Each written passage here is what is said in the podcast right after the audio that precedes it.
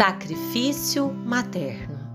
O pai tinha desencarnado havia algum tempo, partindo para a pátria espiritual. E Maneco ficou sozinho com sua mãe. A vida, que até aquela data fora tranquila e nada lhes faltava, tornou-se difícil.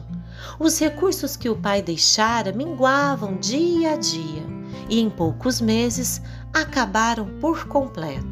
Maneco, porém, sem perceber a situação, continuava na mesma vida.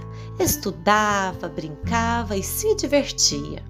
Acostumada a ter o que desejava, sem se privar de nada, começou a reclamar de tudo: da comida, das roupas gastas, dos sapatos usados, mostrando-se exigente e insatisfeito.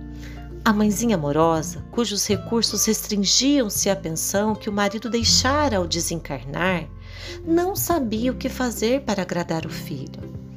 Não tendo dinheiro, a pobre mulher recorria à bondade dos vizinhos e amigos, emprestando o suficiente para comprar algo melhor para o filho: uma fruta, um pedaço de carne, algumas batatas, algum doce. Quando o rapazinho sentava-se à mesa e comia com apetite, a mãe sentia-se compensada de seus esforços e fitava-o embevecida, satisfeita. Maneco perguntava: Não vai almoçar, mamãe? Invariavelmente, ela respondia dando uma desculpa: Não estou com fome, meu filho. Ou então alegava que já havia almoçado ou que almoçaria depois.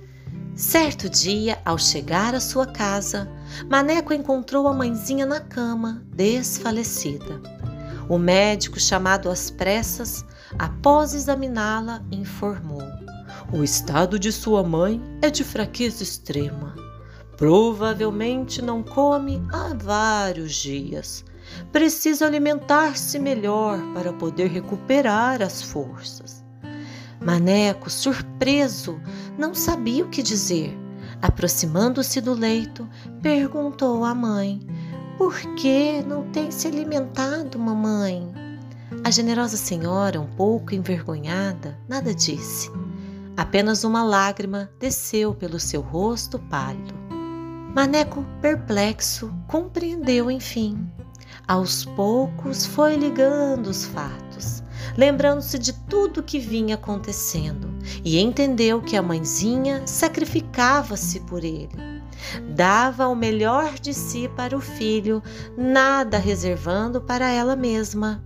E ele, insensível e prepotente, nunca percebera o sacrifício da mãe. Maneco caiu ajoelhado em lágrimas ao lado do leito pobre, enquanto lhe dizia com voz entrecortada de emoção: Perdoa, mãezinha, não lhe ter percebido a nossa real situação e a grandeza da sua generosidade. Mas nunca senti falta de nada. Como é que a senhora conseguia comprar tudo que me oferecia? Uma vizinha, que chegara há pouco e ouvia a conversa, respondeu comovida. Sua mãe emprestava o dinheiro de um e de outro para que nada lhe faltasse, Maneco. Meu Deus, como pude ser tão cego? Mamãe, eu arranjarei um emprego, pois já tenho idade para trabalhar. Não ganharei muito, por certo, mas o pouco que receber será o suficiente para amenizar nosso infortúnio. Deus nos ajudará, mamãe, e seremos muito felizes ainda.